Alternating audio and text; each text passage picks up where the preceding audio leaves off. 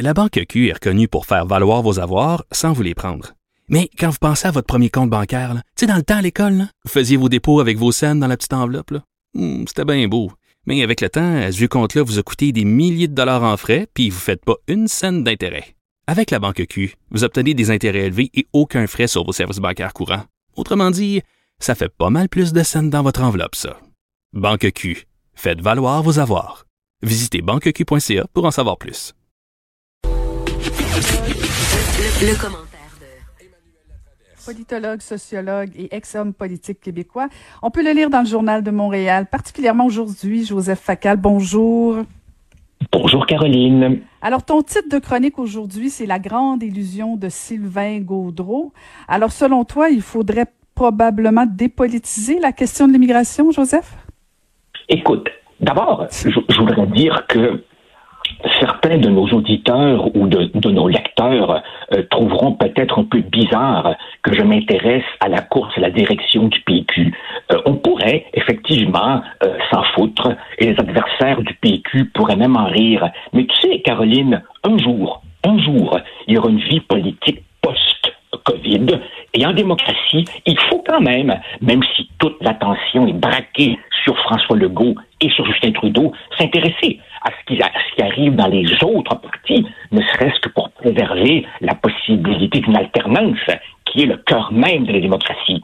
Et quand je regarde justement la course euh, au Parti québécois, dont M. Gaudreau est l'un des protagonistes, en fait sont quatre, je me dis que les points de vue qui s'affrontent sont si contrastés, si opposés, que ce qui se passe au PQ, c'est plus qu'une course à la direction guillemets, c'est véritablement une bataille pour, en quelque sorte, l'âme du PQ. Et on ne le voit nulle part plus clairement que dans le débat sur l'immigration, euh, où, où là, vraiment, les quatre candidats ont des positions très, très, très contrastées. écoute, écoute, écoute, par où commencer? Parce que je pense qu'on pourrait faire deux heures d'émission sur euh, la course. Non, mais en fait, la course au PQ, tu as raison de le rappeler. Tout d'abord, là, on va y aller un élément à la fois. Elle est, à, à mon humble avis, euh, oui, faut s'y intéresser et il y aura des lendemains et, il y a un positionnement à prendre pour le Parti québécois.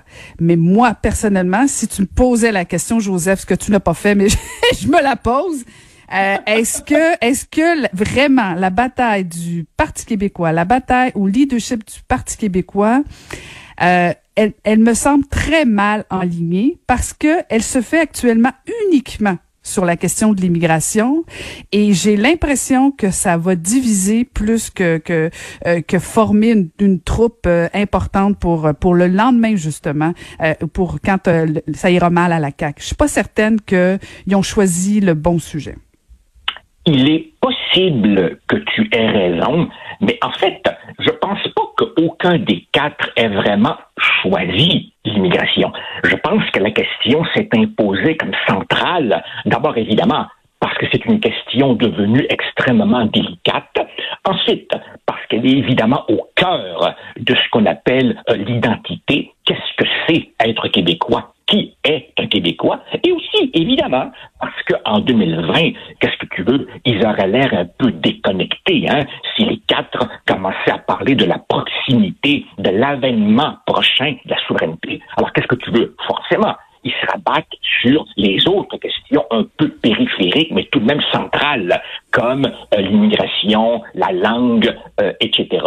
Et dans le cas particulier de Sylvain Godreau, là, évidemment, euh, ce qui me, me, me, me, chicote, tu veux, c'est que il nous dit, ah, sur la question des seuils d'immigration, moi, je me prononce pas. Je vais demander à des experts de me faire des recommandations. Écoute, Caroline, je comprends très bien que quand une question est complexe, des experts peuvent nous éclairer. Sauf que, un, il y a déjà une tonne d'études sur la question de l'immigration. Deux, il n'y a pas d'objectivité possible parce que, comme je l'explique dans euh, mon article, il y a trop de variables en cause. Quelles sont les valeurs? Quelle est la conjoncture économique? Euh, quel est le marché du travail? Comment, le, comment l'immigrant va se comporter lui-même? Combien de ressources on va déployer pour l'intégration? Mais, mais, Ce que je veux dire, c'est que si effectivement un expert peut te dire ah ben moi c'est 47 plutôt que 52 et si jusqu'à un certain point ça peut être utile et éclairant, écoute, franchement, fondamentalement, quand tu aspires à diriger un parti comme le PQ dans le Québec d'aujourd'hui, c'est trop demander de dire si fondamentalement tu penses que le Québec devrait en accueillir plus ou qu'il devrait en accueillir moins. Ça, c'est une question qui est au cœur du, du, du, du défi d'être québécois en Amérique en 2020. Et tu as fait assez de politique, comme moi, Caroline, pour savoir que quand ton sujet est controversé, délicat, ben, on va créer un comité pour se pencher là-dessus. C'est le meilleur, la meilleure manière de noyer le poisson. Et mon hypothèse, ce n'est qu'une hypothèse, mon hypothèse est que si M. Gaudreau disait euh, je suis pour moins d'immigration, il craint de susciter une réaction auprès d'une certaine frange euh, de l'industrie du commentaire médiatique qui va dire c'est du populisme, c'est toxique, c'est de la fermeture, il est frileux. Mais si de l'autre côté, il disait non, non, moi je pense que le Québec a besoin de plus d'immigration et je veux davantage ouvrir les portes, ah ben là, il risquerait de s'attirer des réactions négatives de certains des voteurs du PQ. Donc, voulant ménager la chèvre le fou, on va créer un comité. Et moi, ben, je m'excuse, j'y vois une abdication de leadership. Il y a de très bons arguments pour plus, il y a de très bons arguments pour moins, mais quand tu aspires à diriger un parti comme le PQ, tu ne peux pas ne pas te prononcer sur ces questions-là, quand même, tout de même. Ben c'est ça. En fait, c'est là où le débat euh, est intéressant, notamment avec euh, Sylvain Gaudreau et Paul Saint-Pierre Plamondon. Puis bon, euh, ils se ils se répliquent les deux via des lettres parce que Sylvain Gaudreau, tu raison de le rappeler, il dit oui, parfait, je vais je veux je vais nommer un observatoire, on va me faire des recommandations et à partir de là, je vais assumer et prendre des décisions. Mais dans le fond, ce que toi tu dis, que toi, mettons, admettons que tu serais membre du Parti québécois, tu voudrais savoir c'est quoi son enlignement et, c'est ça, c'est ça que Sylvain Gaudreau refuse de faire. Il veut pas prendre position, il veut pas politiser, il veut que des potentiels experts lui disent et lui déciderait par la suite. Mais c'est parce que Caroline, il y a un mythe, il y a un mythe dans cette idée de dépolitiser la question. Il n'y a pas question plus politique que l'immigration dans les sociétés contemporaines, tu vois, euh, et, et, prendre position dans un débat par essence politique, c'est c'est ça l'essence même du leadership politique.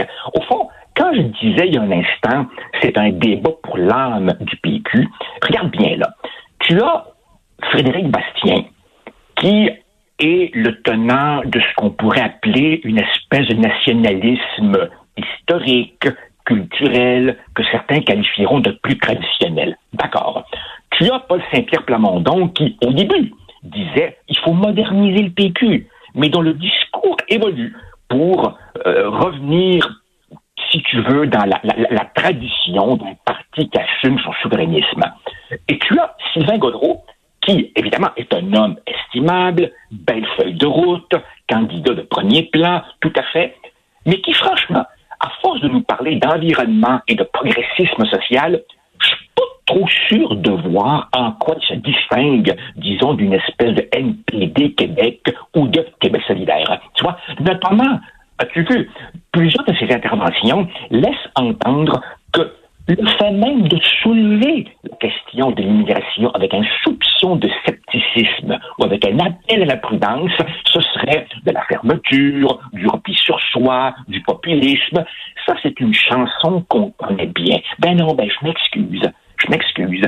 Quand on aspire à diriger un parti comme le PQ, sur toutes ces questions-là, on ne peut pas simplement s'en remettre à, à des experts. Et, Caroline, Caroline, fréquentant le milieu universitaire, je peux te dire une chose.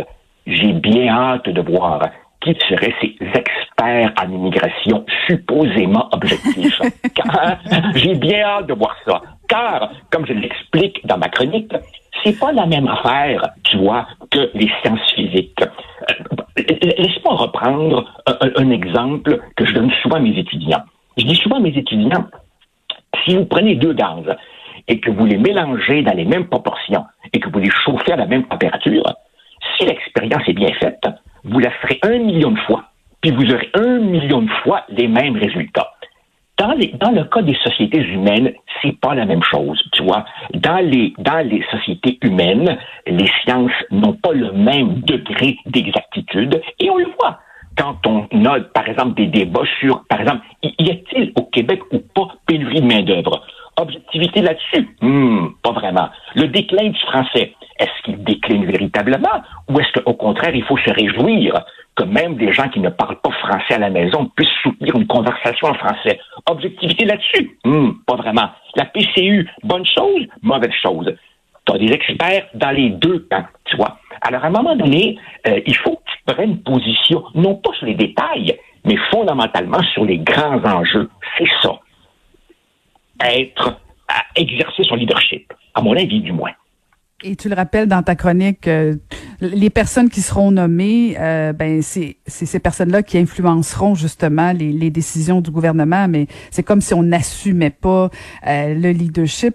Mais en même temps, Joseph, je reviens à, ta prémisse de base sur la pertinence ou l'intérêt ou le manque d'intérêt de la course au Parti québécois.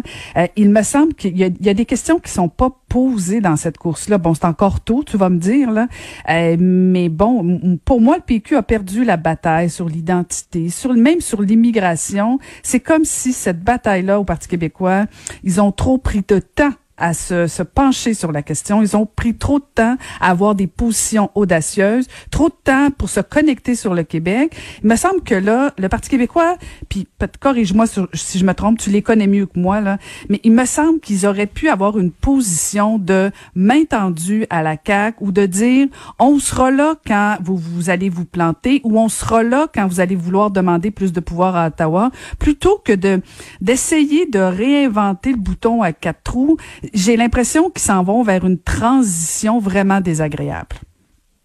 Oh, Caroline, transition, transition désagréable, je vois que tu choisis tes mots. Hein? En fait, tu me dis, corrige-moi si je me trompe, euh, non, je pense pas que tu te trompes. Il se peut que tu aies raison. Il se peut, je m'excuse de, de, de, de, faire de la peine euh, à certaines personnes qui nous écoutent, il est possible, possible que ce parti soit très, très proche, dangereusement proche de sa date d'expiration. Il est possible, je dis possible, que ce parti ne renaisse pas et que ce parti demeure une sorte de particule à 10, 12, 15, 17% que sais-je. Il est possible que ce parti vivote. Il est possible, dans une perspective historique, que, comment dire, qu'il ait donné ce qu'il avait à donner au Québec et qu'il faille maintenant autre chose, un nouveau véhicule. C'est possible. Regarde d'ailleurs. Regarde d'ailleurs le très grand nombre de souverainistes à l'intérieur de la CAQ. Ces gens-là n'ont pas renié leur vue. Ils ont simplement considéré que pour le moment, dans un contexte où évidemment la souveraineté ne se fera pas euh, mardi prochain, ben peut-être se joindre à une autre partie était une meilleure façon de faire avancer euh, les, les, intérêts du Québec. Il est possible, comme tu dis, que pour le PQ, ce soit tellement mal engagé qu'il est peut-être trop tard. Mais ça, évidemment, seul l'avenir le dira. Et attention, attention, de ne pas vendre trop vite la peau de l'ours. Tu vois, il y a quelques mois, euh, M. Legault était évidemment intouchable. Il marchait sur l'eau. Aujourd'hui, si les élections avaient lieu, il serait réélu, comme on dit, comme une balle. Mais en même temps, on voit bien hein, que la lune de miel achève, les critiques commencent à se faire entendre, que les gens commencent à trouver que ben, la pandémie et tout affecte le moral. Et puis tu sais, comment en politique les choses peuvent changer rapidement. Alors, écoute, euh, comme disait M. Legault lui-même, on verra. Effectivement. Si, tu me dis, si tu me dis qu'il est dur d'être optimiste quant à l'avenir du PQ, ben, je suis d'accord avec ça. Écoute, on va se laisser sur cette sage conclusion. Merci beaucoup, Joseph Facal. C'est moi qui te remercie. Merci. C'était Joseph Facal que vous pouvez lire dans le Journal de Montréal.